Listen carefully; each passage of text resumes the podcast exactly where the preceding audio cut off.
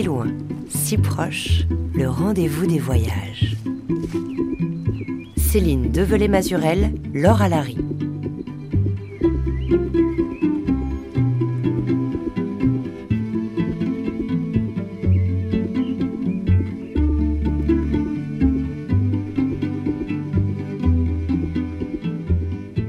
Bonjour à toutes et à tous.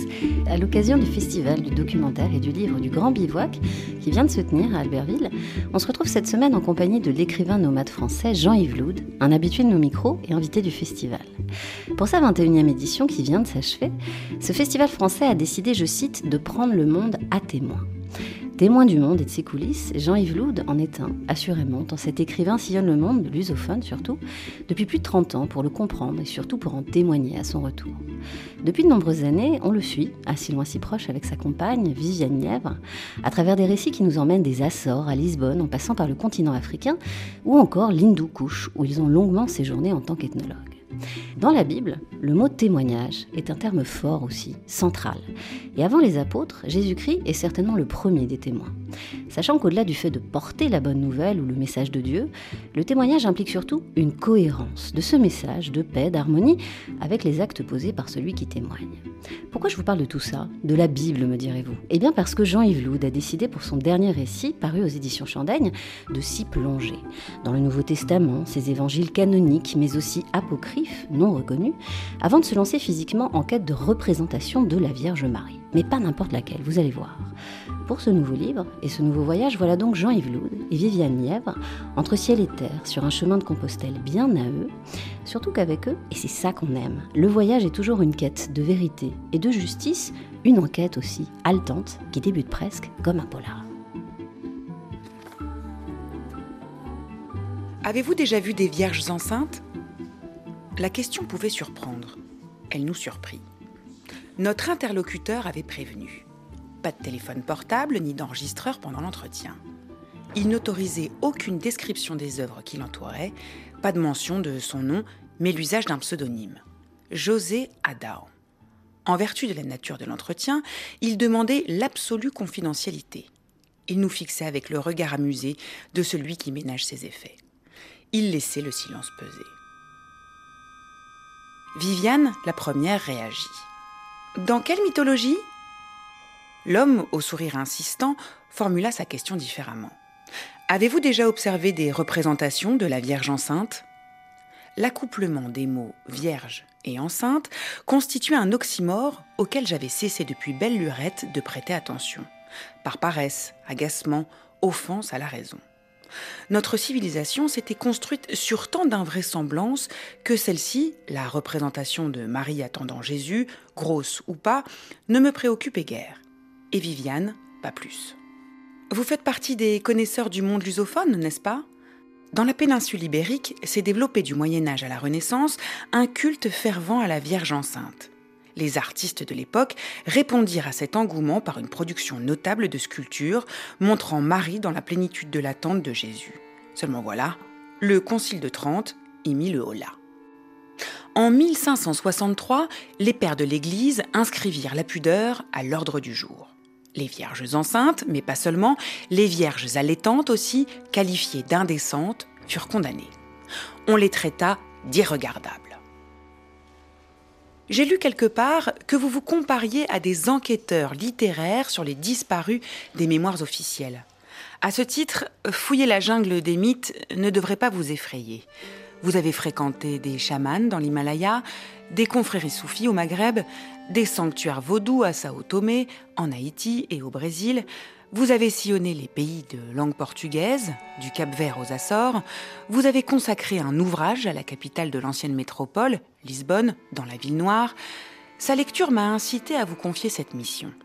Je vous laisse réfléchir. Pas trop longtemps.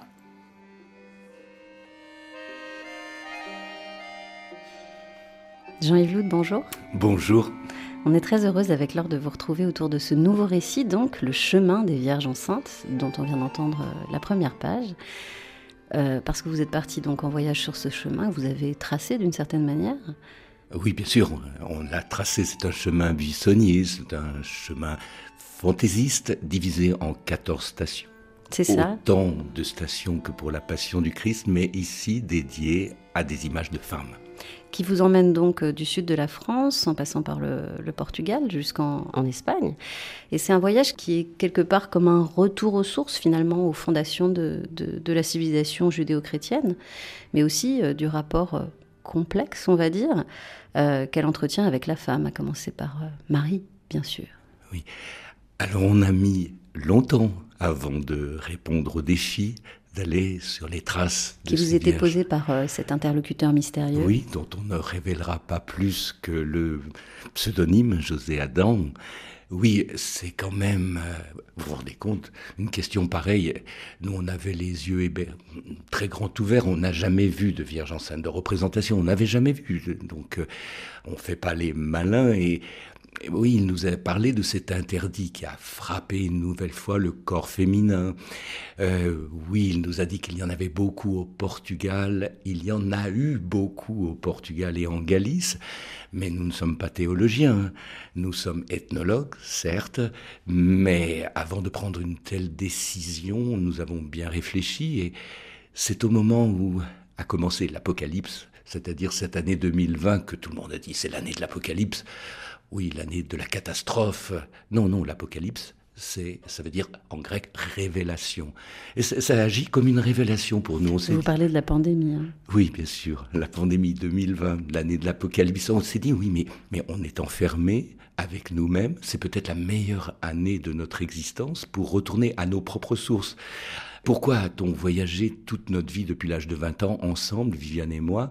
C'est peut-être qu'on a quitté notre adolescence un peu en colère, un peu hum, L'apprentissage, l'éducation, c'est le doute. Ça, ça devrait commencer par là. Et c'est vrai que euh, il y avait des atteintes à l'intelligence dans ce qu'on nous a dit à l'école et dans l'enseignement de la civilisation. On nous a fait croire que l'histoire sainte était l'histoire avec un grand H, était de l'histoire chronologique. Or, il n'en est rien. C'est une construction. Mais ça, il fallait retourner dans les textes et sur le terrain pour s'en rendre compte. Mais en tout cas, il est certain que nous avons fuit à travers le monde pour chercher d'autres explications à la vie et à la mort. Donc, après avoir côtoyé ces chamans, avoir travaillé avec, euh, avec le monde vaudou, on s'est dit que cette année de l'apocalypse, de la révélation, était le meilleur moment pour revenir aux sources de nos propres indignations et émerveillements. Parce que pour moi, il n'y a pas d'indignation sans émerveillement. Donc remonter à hum, ces sources du discours qui a été construit pour euh, l'exclusion du féminin. Il nous a semblé, au seuil de cette année, que c'était peut-être là que résidait le plus grand malheur, le plus grand mal-être de notre civilisation, Peut-être nous sommes dans l'air du temps, mais si la réconciliation était dans l'air du temps, ça serait pas mal aussi.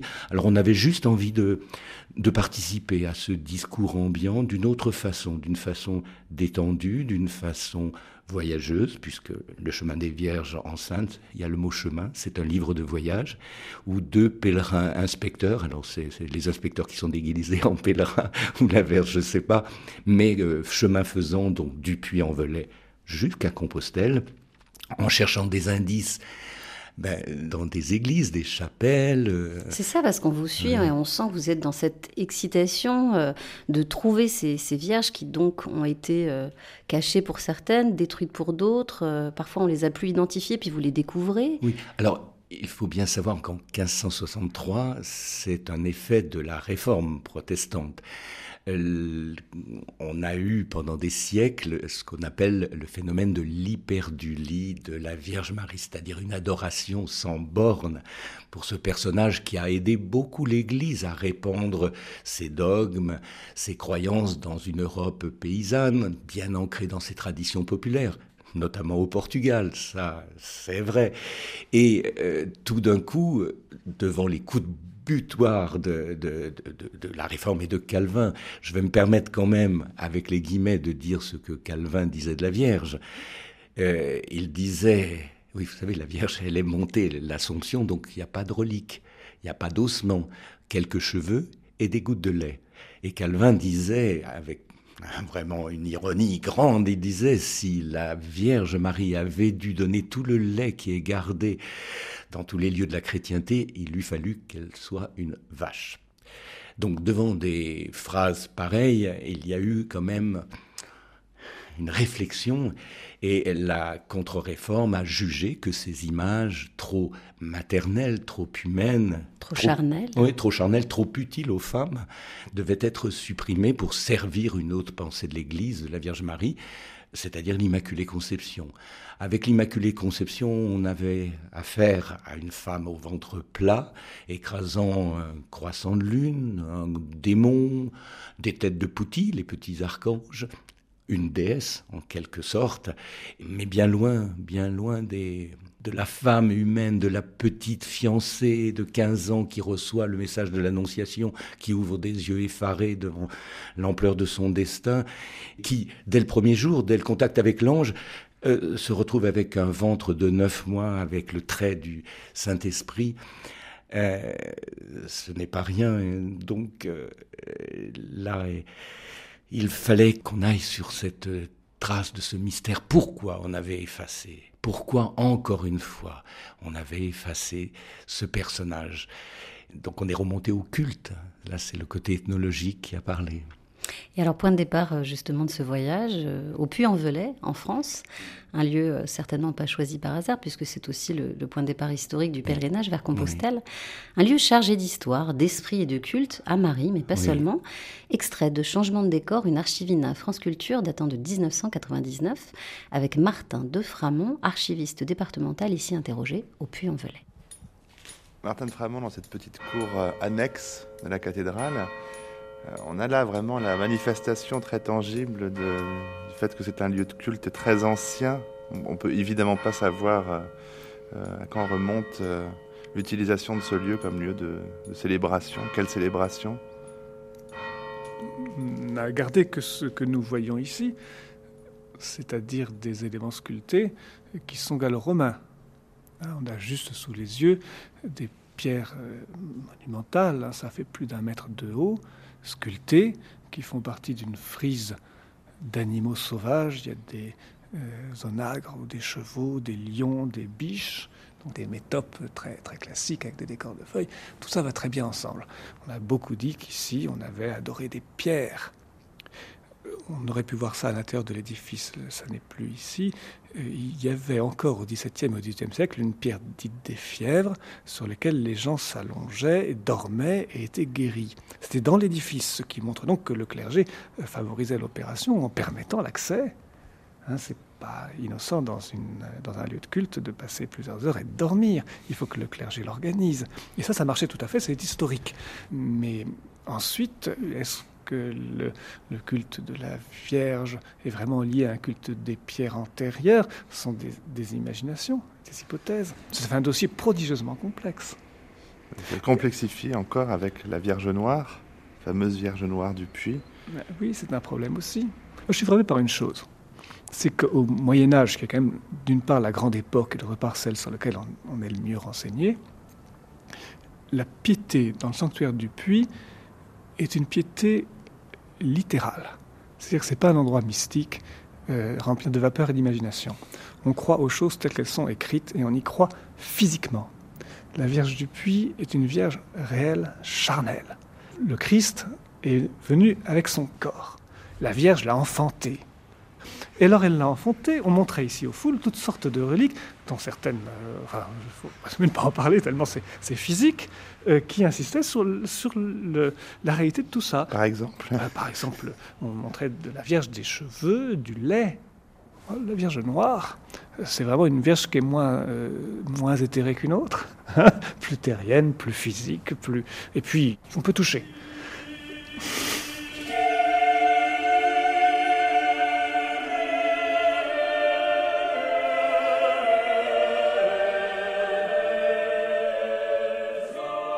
Jean-Yves Loud, le Puy-en-Velay, c'est là surdoué, vous écrivez en matière de culte marial, à Marie donc.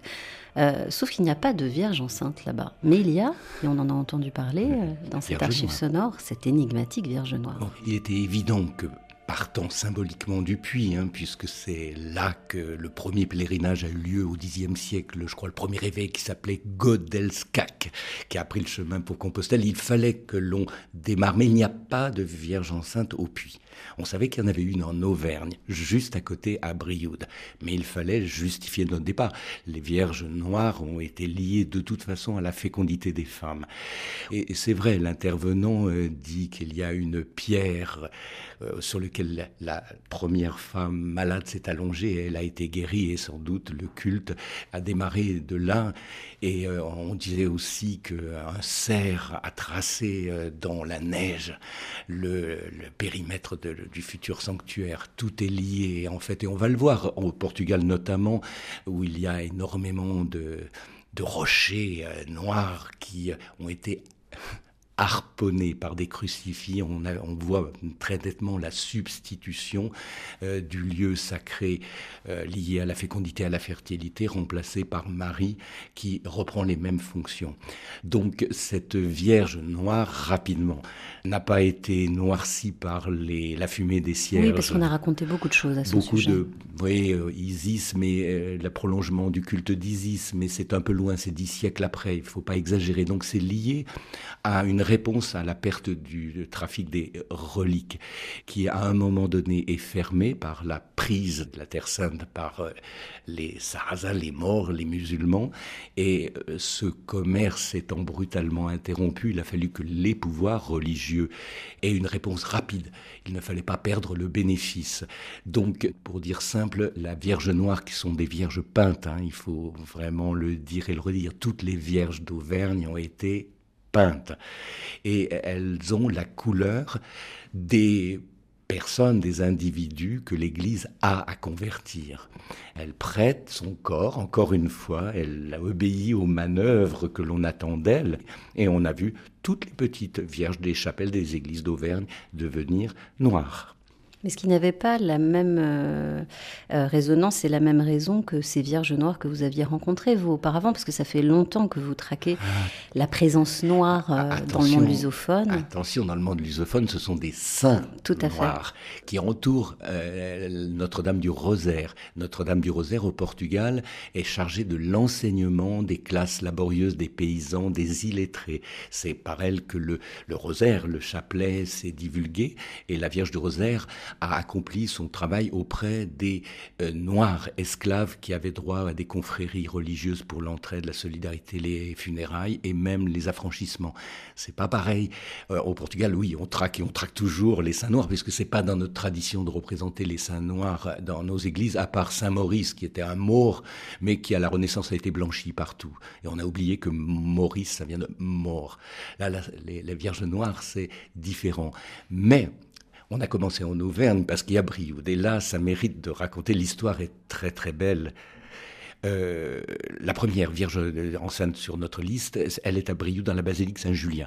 Elle est allongée avec la main sur le ventre. On dit c'est celle-là, la première, on, va la retrouver. On a rendez-vous avec Françoise Pierron, historienne émérite de la basilique, qui arrive masquée, qui nous dit non, mauvaise nouvelle, il faut la sortir de votre liste. Cette Vierge allongée qui a la main sur le ventre, elle est parturiante. Elle est parturiante, c'est-à-dire elle vient d'accoucher, elle vient de délivrer, donc elle n'est pas enceinte.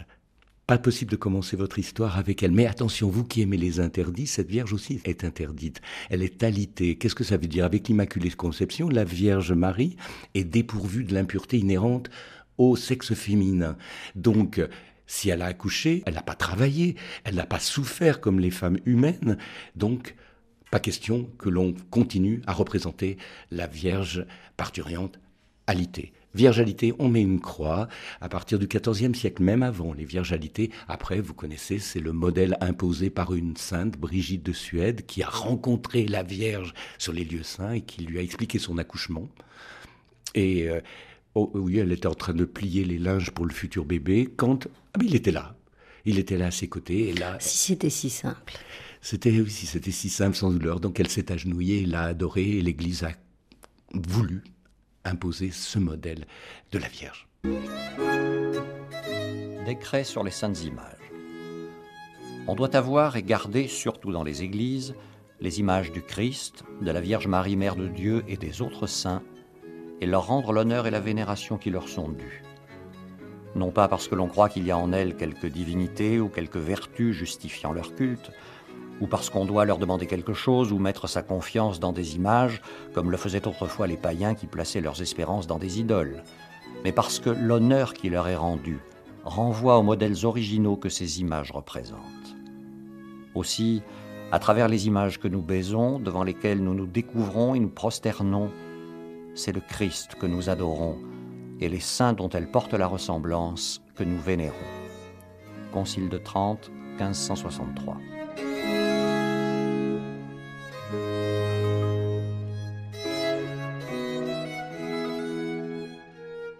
Jean-Yves Loud, dans cette archive INA France Culture datant de 2003, qui reprend le décret sur les saintes images du Concile de Trente, on se rend bien compte à quel point l'Église catholique cherche à défendre à la fois l'utilité de ces images auprès des gens, euh, et vous l'avez dit, sans instruction illettrée, pour beaucoup à l'époque, tout en veillant quand même à éviter euh, l'idolâtrie euh, païenne, les superstitions qu'elle pouvait susciter, ce qui était un argument, et vous en avez parlé chez les protestants.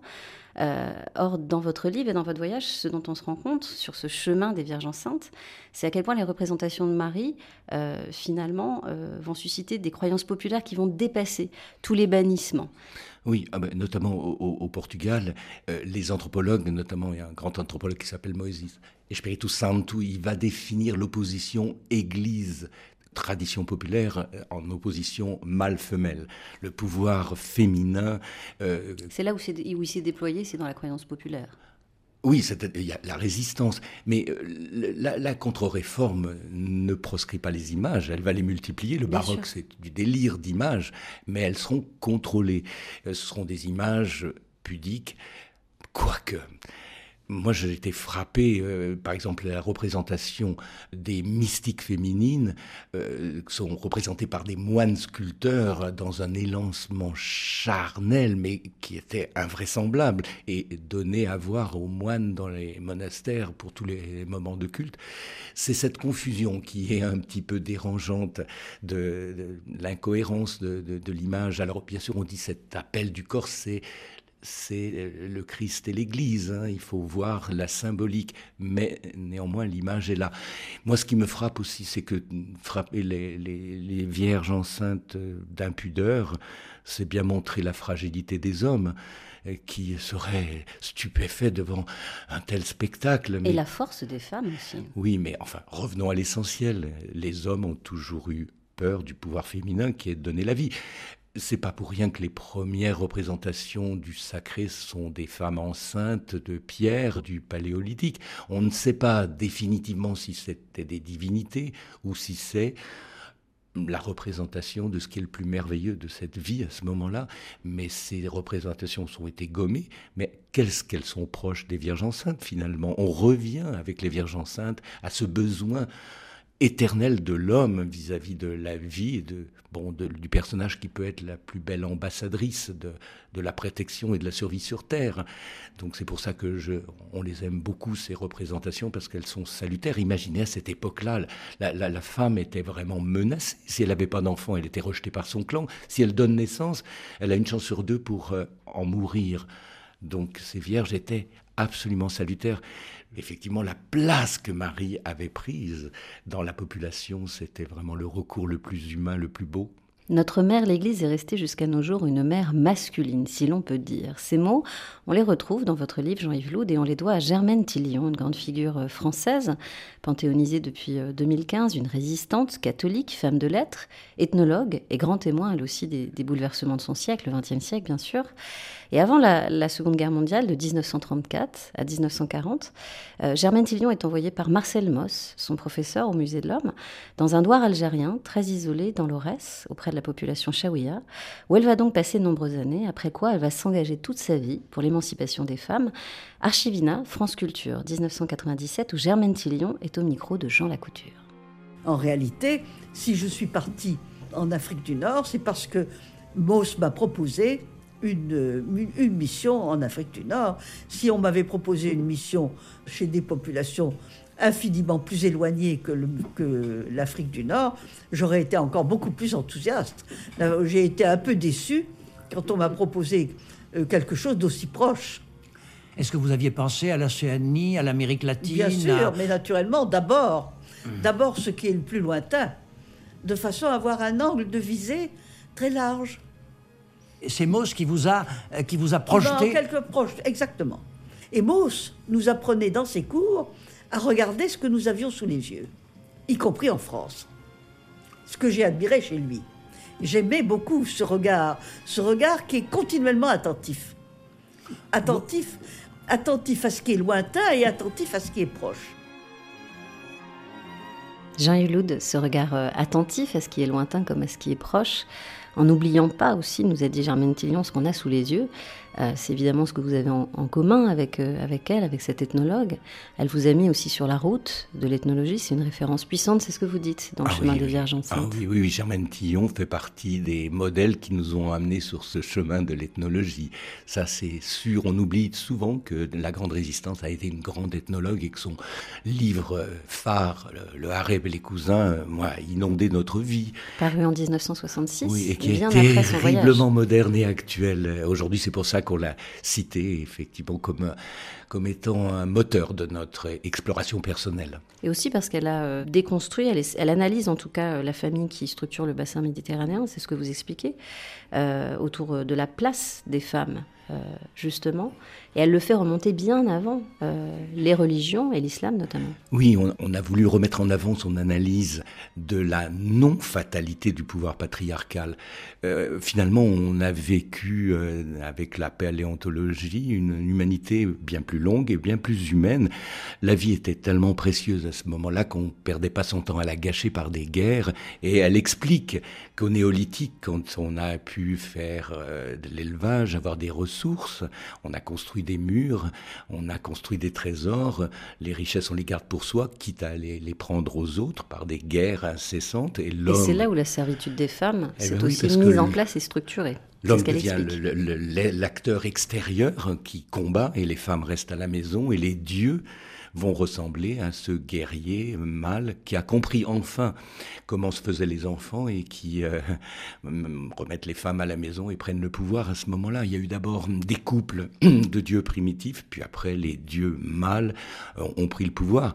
Ça, m'amuse toujours quand je pose cette question, euh, même à des femmes, de leur dire mais ça vous choque pas que Dieu soit un mâle, exclusivement un mâle? Et on me répond souvent ah j'y avais jamais pensé. Et cette, euh, cette accoutumance, pour moi, est terrifiante. Pourquoi Euh, La divinité suprême, si on y croit, je veux dire, ne serait que barbu, féminin, euh, masculin, patriarcal, imposant le modèle politique qui est qui règne sur terre. C'est pas l'homme qui a été fait à l'image des dieux, mais c'est les dieux qui ont été faits à l'image de, des hommes qui ont pris le pouvoir. hein, et tout au long de l'histoire et dans toutes les sociétés. Et c'est ce qu'on va voir, parce que vous avez déjà parlé du Portugal, on va continuer, on va y aller, justement, Jean-Yves Loud.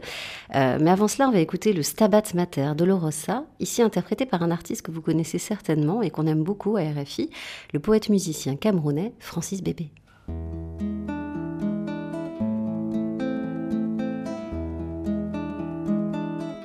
Stabat Mater Dolorosa, Stabat Mater Dolorosa, Nyangwamuna Maria Temnandutu, Babo Momuna Na Yo Awonandutu.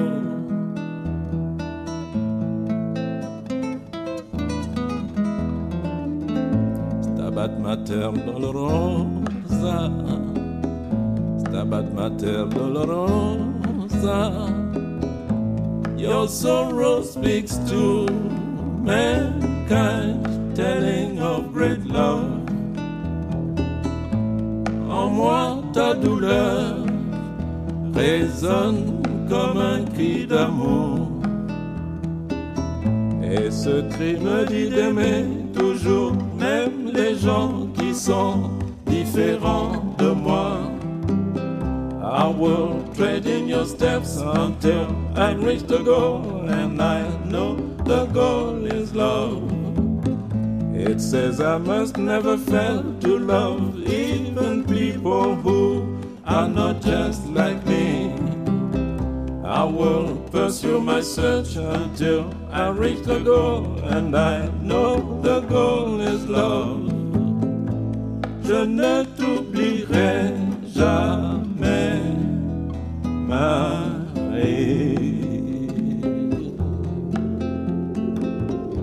Si loin, si proche, tous les voyages sont sur RFI. Tabat mater dolorosa.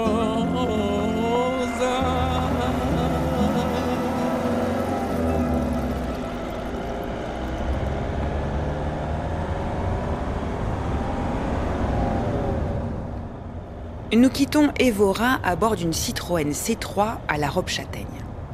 Je décline ses qualités à dessein, les voitures d'expédition pouvant devenir légendaires avec le temps, comme la Fiat 500 Topolino de Nicolas Bouvier, le capot braqué vers l'Asie en 1953. On ne sait jamais. Pas de piste himalayenne pour nous, mais l'altitude de 2000 ans d'histoire accidentée. Nous partons ratisser l'Alentejo, cette terre paysanne à l'habitat groupé qui s'abandonne aux oliviers, aux chênes lièges, à la vigne, au blé, et se laisse habiller d'une courte pointe de champs aux motifs variés posés sur son corps onduleux. Nous savons que notre moisson de vierges enceintes dépendra de la chance. Évora représente l'exception du Sud par-delà le Tage. Nous n'avons pas de rendez-vous marqué avec l'une d'elles avant Lisbonne, mais des soupçons à lever, des présences possibles à clarifier. Une señora de haut est signalée à Elvas.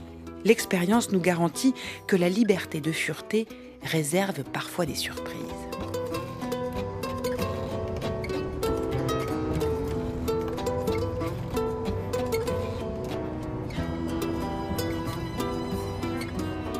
Si loin, si proche, le voyage continue sur le chemin des Vierges enceintes, sur lequel sont partis Jean-Yves Loud, notre invité cette semaine, et Viviane Lièvre, photographe et comparse de route. Un voyage aux allures de jeux de piste et de statuettes que nous restitue Jean-Yves dans son récit paru récemment aux éditions Chandaigne, Le chemin des Vierges enceintes. Alors ce chemin, on en a parlé, Jean-Yves, il partait donc de France pour vous emmener ensuite, on vient de l'entendre, du sud du Portugal jusqu'au nord, direction après la Galice, en Espagne et forcément sa fameuse cité de Saint-Jacques de Compostelle. Euh, sauf que pour vous, euh, c'est pas Saint-Jacques qui vous meut et vous émeut, mais c'est bien la Vierge Marie. En particulier la Vierge allaitante, parturiante, enceinte, qui va occuper tout votre esprit dans ce voyage entêté. Euh, sachant que beaucoup ont disparu, ont été cachés, on l'a dit suite au Concile de Trente, qui au XVIe siècle a souhaité remiser ces représentations jugées trop humaines ou charnelles. Alors on vient d'entendre dans cet extrait euh, le nom euh, Senora do O. Est-ce que je le dis bien? Senora do O. Do O. Alors voilà. Et alors c'est le nom qu'on donne à ces Oui. vierges enceintes, c'est ça au Portugal? Oui, oui, euh, sur le ventre. Le haut représente le ventre. O étant le symbole du cercle parfait qui contient Dieu, qui est illimité et qui accepte de se limiter, qui est le temps sans mesure et qui accepte ces neuf mois de gestation. C'est ça, le O. Et ces, ces vierges portugaises euh, sont plus unifiées. Elles ont été unifiées au XIVe siècle par un maître sculpteur qui s'appelle Maître Perrault enfin Pierre, maître Pierre, qui est français en fait, qui a pris ses marteaux et est parti en France, en Espagne et a été appelé par la reine Isabelle à sculpter son tumulus et c'est lui qui a apporté ce modèle dans la, vers 1425 au Portugal et toutes ces vierges ont une humilité, euh, une grâce adolescente. La Vierge, elle avait 15 ans hein, quand euh, l'histoire lui est arrivée, elle était fiancée. En fait, si Dieu n'était pas intervenu, elle était bonne pour la lapidation ou le déshonneur, la répudiation. Si on, on revient à l'ethnologie de, de- des, cro- des croyances sociales hein, en Judée à cette époque-là, elle était bonne à être lapidée, à avoir un ventre pareil au vu et au su de toute la société. Il faut bien ah, il faut bien l'intervention de Dieu, et c'est ce que disent les gens, et il n'y a, que, y a que la foi qui peut accepter l'absurde. Parce que si c'est absurde, c'est comme ça que Dieu montre sa superpuissance. Mais si on revient aux règles de l'époque, ça n'est pas possible. Néanmoins, cette Vierge adolescente, Viviane les adore, elle les a donc photographiées avec amour, avec leur rose aux joues. Il faut dire encore que euh, des... euh, directeurs du musée nous ont dit que les femmes portugaises venaient au musée continuer à faire des offrandes devant euh, les statues de, de la Vierge, à déposer des billets de, de. Et quand elles ont eu satisfaction d'amener de la layette et euh, des chaussons tricotés de, de bébés, les directeurs de musées ont beau dire, mais madame, c'est un musée ici, c'est pas une église. Les femmes portugaises, quand elles veulent quelque chose, elles on ne peut pas leur enlever de la tête. Alors les directeurs de musée ben, donnent aux, associations de bienfaisance des monceaux de layettes. mais le culte continue. Hein. Il ne faut pas croire que parce que l'Église a dissuadé cette représentation que le culte a disparu.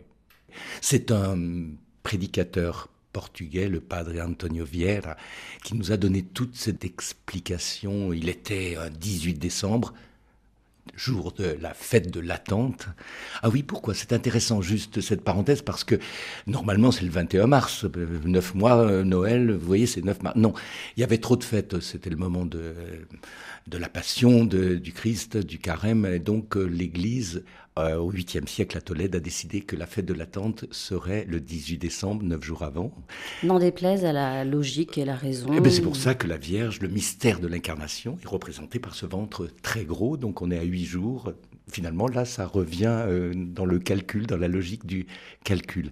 Mais c'est ça, justement, dans tout ce voyage, on sent que vous vous armez quand même d'une loupe de la raison, de la logique, et en même temps, vous êtes toujours confronté à des situations qui ne le sont pas, à des récits qui ne le sont pas, qui sont réécrits par la suite. Oui, mais oui, parce qu'à partir du moment où euh, les les disciples de Jésus se sont emparés de cette histoire et l'ont construite à leur manière, sont allés la prêcher en Asie mineure, en grec, elle a été relatée en grec, on voit bien que c'est une construction dogmatique, théologique. Jésus meurt, le Christ naît et une histoire théologique se euh, monte, s'érige. Mais au fur et à mesure de la complexité théologique, l'incarnation est compliquée, euh, l'Immaculée Conception, pour que le ventre de Marie euh, soit pure, donc elle a pas dû, très logique. Elle a dû être conçue elle-même sans péché. Mais je ne me moque pas des gens qui ont la foi. C'est autre chose. La foi, je peux le concevoir sur les paroles d'un rabbi, d'un prophète, d'un réformateur qui a été excessivement éclairé puisqu'il a apporté une vision totalement différente laisser venir à moi les malades, les handicapés, les vieillards, les femmes et les ennemis. À cette époque, c'était incroyable. Et euh, ce qui nous a passionnés, c'est justement cette parole qui rend historique ce personnage. On a très peu de renseignements historiques sur Jésus ni sur Marie, mais cette parole a existé. C'est celle. Alors, c'est pas les paroles que Jésus a dites, puisque on n'a jamais, ils n'ont jamais écrit leurs paroles. C'est des paroles qui ont été entendues et retranscrites bien plus tard. Et euh, dans tout ce voyage, nous sommes accompagnés quand même par ces trois évangiles apocryphes, dont l'évangile de Marie. Donc des évangiles non reconnus par non reconnus et qui ont été cachés justement quand Constantin appelle les chrétiens à former euh, l'Église officielle et des moines inspirés ont caché dans le désert de Nagamadi ces, ces évangiles qu'on connaissait bien, et notamment celui qui est attribué à une femme, Madeleine, qui est un des personnages les plus importants de ce voyage. Sachant qu'au sujet de Madeleine, il y a eu euh, beaucoup de confusions qui ont été faites à son sujet, euh, à dessein ou pas, je ne saurais dire. Elle a été réhabilitée, on peut le dire ah, récemment, ah, au bah, rang des apôtres. Le, le, pape François, en 2015, a restitué à Madeleine son rôle, son titre de apôtre des apôtres. Ça veut dire une chose, que Madeleine, malgré tout ce qu'on lui a dit sur elle, a survécu les siècles. On n'a pas pu effacer ce rôle qu'elle avait au prix de Jésus une chose, c'est pas du Dan Brown. Dan Brown a fait beaucoup de mal avec le Da Vinci Code à la cause, mais oui, parce qu'en gros, il a expliqué que bon, est-ce qu'on raconte cette histoire? Non, non, non, non. Ce qui est intéressant dans l'Évangile de Marie, mais c'est vrai qu'il le cite, mais lui, il en a profité pour faire des enfants à Marie et Madeleine. C'est pas l'important. Ce qui est important, c'est de savoir qu'un rabbi à cette époque-là, un rabbi comme Jésus l'était, ne pouvait parler en public que s'il était complet, c'est-à-dire marié on peut pas, on n'aura jamais de preuve de savoir s'il était en ménage, en compagnie. Il était, Madeleine était sa compagne. On utilise koinonos, ce terme, dans l'évangile de, Philippe. Koinonos, c'est la compagne, celle qu'on embrasse sur la bouche. Le souffle est important aussi dans l'initiation, mais c'est le signe aussi d'un amour, d'une intimité qui permet de transmettre. Donc c'est vrai que Paul, qui n'était pas complet, était célibataire, est allé prêcher ailleurs, parce qu'à Jérusalem, il ne pouvait pas prêcher. Donc on aurait pu procéder d'une femme, mais à l'époque, la société juive ne le permettait pas qu'une réforme soit confirmée par une femme, c'était impossible.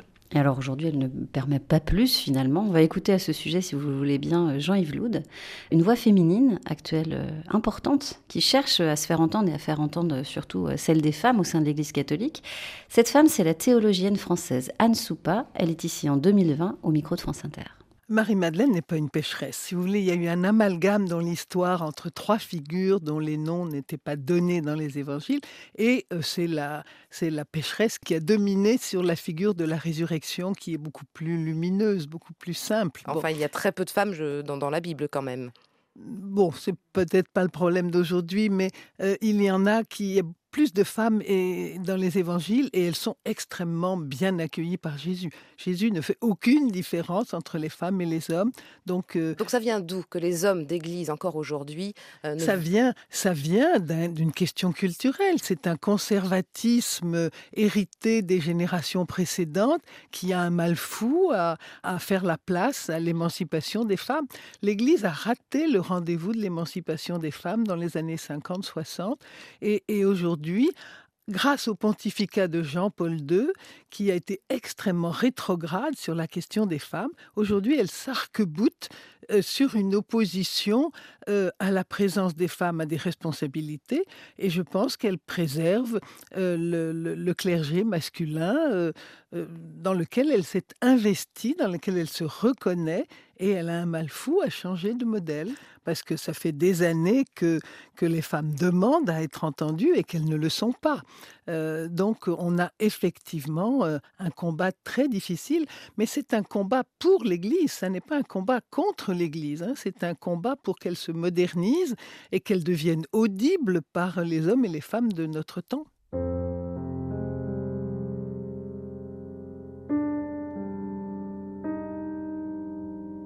Jean-Yves Loud, ce que vient de dire Anne Soupa, je vous voyais comme ça, euh, hocher de la tête comme un non et en même temps un oui.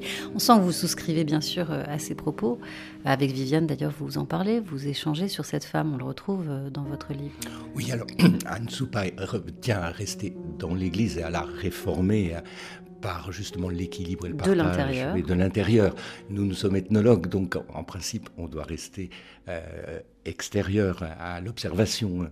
On ne peut pas devenir l'autre. Alors, bien sûr, là, c'est notre propre civilisation. Et encore, cette histoire, elle nous a été imposée, c'est celle d'un peuple d'Asie, d'Asie mineure. Donc, euh, moi, je la regarde comme une histoire extérieure. Comment s'est formé le sentiment religieux bien loin de chez nous. Mais euh, je, reviens sur ce qui m'a fondé et, euh, j'essaye de, de, l'expliquer. Je voudrais pas contrarier tout ce qui a été écrit dans ce livre-là est plutôt un récit amoureux, de recherche amoureux de la femme, parce que je pense que nous sommes victimes de cette histoire tragique, de cette tragédie qui n'était pas fatale. Moi, en tant qu'homme, je me sens victime de cette histoire. Je voudrais que ça cesse. Mais par l'intelligence et, la tendresse et l'affection, il faut qu'on réapprenne à vivre ensemble. C'est tous les monothéismes. Là, je prends l'histoire de ma société, catholique, chrétienne, mais c'est pour l'islam et la religion juive, c'est pareil. Le pouvoir patriarcal, monothéiste, basé sur un seul Dieu, mal, me paraît une chose insensée. Alors il y a quand même une différence, aujourd'hui en tout cas, puisque finalement votre récit nous emmène aussi à nous questionner sur aujourd'hui la place de la femme au sein de l'Église catholique au XXIe siècle. Euh, il y a des femmes imams, il y a des femmes rabbins, pasteurs, mais il n'y a pas de femmes prêtres, par exemple, au sein de l'Église catholique. Non, je crois que l'Église doit comprendre, autrement c'est... Et ce que demande Anne Soupa, justement Elle demande à ce que l'Église catholique Elle n'a jamais eu de réponse quand elle a cherché à remplacer euh, le cardinal Barbarin. Oui, puisqu'elle s'est portée candidate en 2020 oui, au poste un poste qui pouvait être euh, occupé par une laïque. D'archevêque de Lyon. L'archevêque de Lyon. Elle n'a jamais eu de réponse. Et là, ça donne la gravité de la situation, je pense. Tant pis, hein, si euh, l'Église n'est pas capable de comprendre sa situation, ben, elle en subira les conséquences. Moi, je regarde ça. Je, n'adhère Viviane, pas. par exemple, elle parle au sujet justement du combat d'Anne Soupa et de ce que Oui. Jean-Paul II euh, euh, a pu euh, mettre en place, ou en tout cas les, Oui. les œillères dont il s'est armé euh, Oui. avec toute l'Église, au sujet notamment de tous les faits à la fois d'agression sexuelle au sein de l'Église. Viviane dit que finalement tout ça continue et fait perpétuer cette image femme. C'est ça, image femme. Je me souviens d'un documentaire qui est terrible puisque Nsoupa parle de Jean-Paul II, hein, qu'elle n'apprécie pas beaucoup, puisqu'elle a même, avec le groupe de comité de la jupe, insinué qu'il pourrait être décanonisé. C'est quand même très fort. hein. Je me souviens d'une image de Jean-Paul II sur un trône au Québec, assis, et devant lui il y avait une sœur, une religieuse, debout, qui lui adressait la parole pour lui demander à quand l'ouverture euh, du partage des décisions, du culte aux femmes. Et Jean-Paul II souriant, un sourire muet pendant une séquence qui pesait terriblement, il n'a pas répondu. Ce silence était pire qu'un non. Et je crois que si on continue comme ça, enfin, si l'Église continue comme ça, moi je me sens pas à l'intérieur de cette Église-là. Bon, elle court à sa catastrophe, là. Et Je crois que, pour moi, il n'y a rien de pire de voir ces congrégations d'hommes vieillissants, bedonnants au Vatican prendre des décisions pour les, humains et des négligeants toujours autant la moitié de l'humanité. En conclusion, Jean-Yves Loud, à un moment, euh, dans votre livre, vous écrivez Voyager, c'est courir après une réponse. Alors vous me voyez venir, mais quelle réponse vous avez trouvée euh, à l'issue de ce voyage sur le chemin des Vierges enceintes? Ma réponse est toujours l'optimisme. Moi, je suis un, déterminé, un obsédé de l'optimisme. Euh, S'il y a un combat à mener, il faut y participer. Notre livre, euh, Le chemin des Vierges enceintes, est une façon pour nous de ne pas rester immobiles. Ma société est fondée sur des règles qui me dérangent profondément, qui ont heurté même mon intelligence profondément. Donc j'ai couru après euh, une, une réponse à me donner à moi-même et à donner aux autres une matière à réflexion, mais une matière affectueuse, en, en chérissant cette image de d'une vierge obéissante. J'ai j'ai coutume de dire, je veux pas que l'image heurte aussi, mais je trouve que c'est une Marie honnête. Donc vous faites le genou, marionnette. C'est vrai qu'elle a été manœuvrée pendant toute l'histoire. On a très peu de choses sur Marie dans les canoniques. Très, très, très peu de choses. Elle est citée très peu. Elle a beaucoup servi l'Église. Oui, mais c'est pour ça qu'on a pu lui construire une histoire au gré des, des désirs euh, dogmatiques et théologiques des Elle hommes. elle n'avait pas la parole, elle non plus. Ah mais non, et Joseph non plus n'a jamais parlé. hein. C'est un homme qui savait écouter la voix des anges, mais il n'a jamais dit un mot, un mot rapporté de Joseph. C'est un patriarche. Il est traité d'une façon bizarre par rapport à son époque. Il ne correspond pas aux hommes de son époque. Donc voilà, marionnette, Madeleine rebelle et Marie honnête. Jean-Yves Loud, merci. Muito obrigado. Je rappelle le titre de votre livre qui vient de paraître, donc aux éditions Chandaigne, Le chemin des Vierges enceintes. Et en support de ce livre, euh, il existe un site internet, lechemindesviergesenceintes.org. Il y a des petits tirets, euh, mais on peut le taper sur un moteur de recherche. Un site qui donne à voir euh, les 450 images de Viviane Lièvre, votre comparse de vie et de voyage qu'on salue, justement. Auditeurs voyageurs, on vous salue aussi, on vous donne rendez-vous la semaine prochaine pour d'autres voyages, si loin, si proches.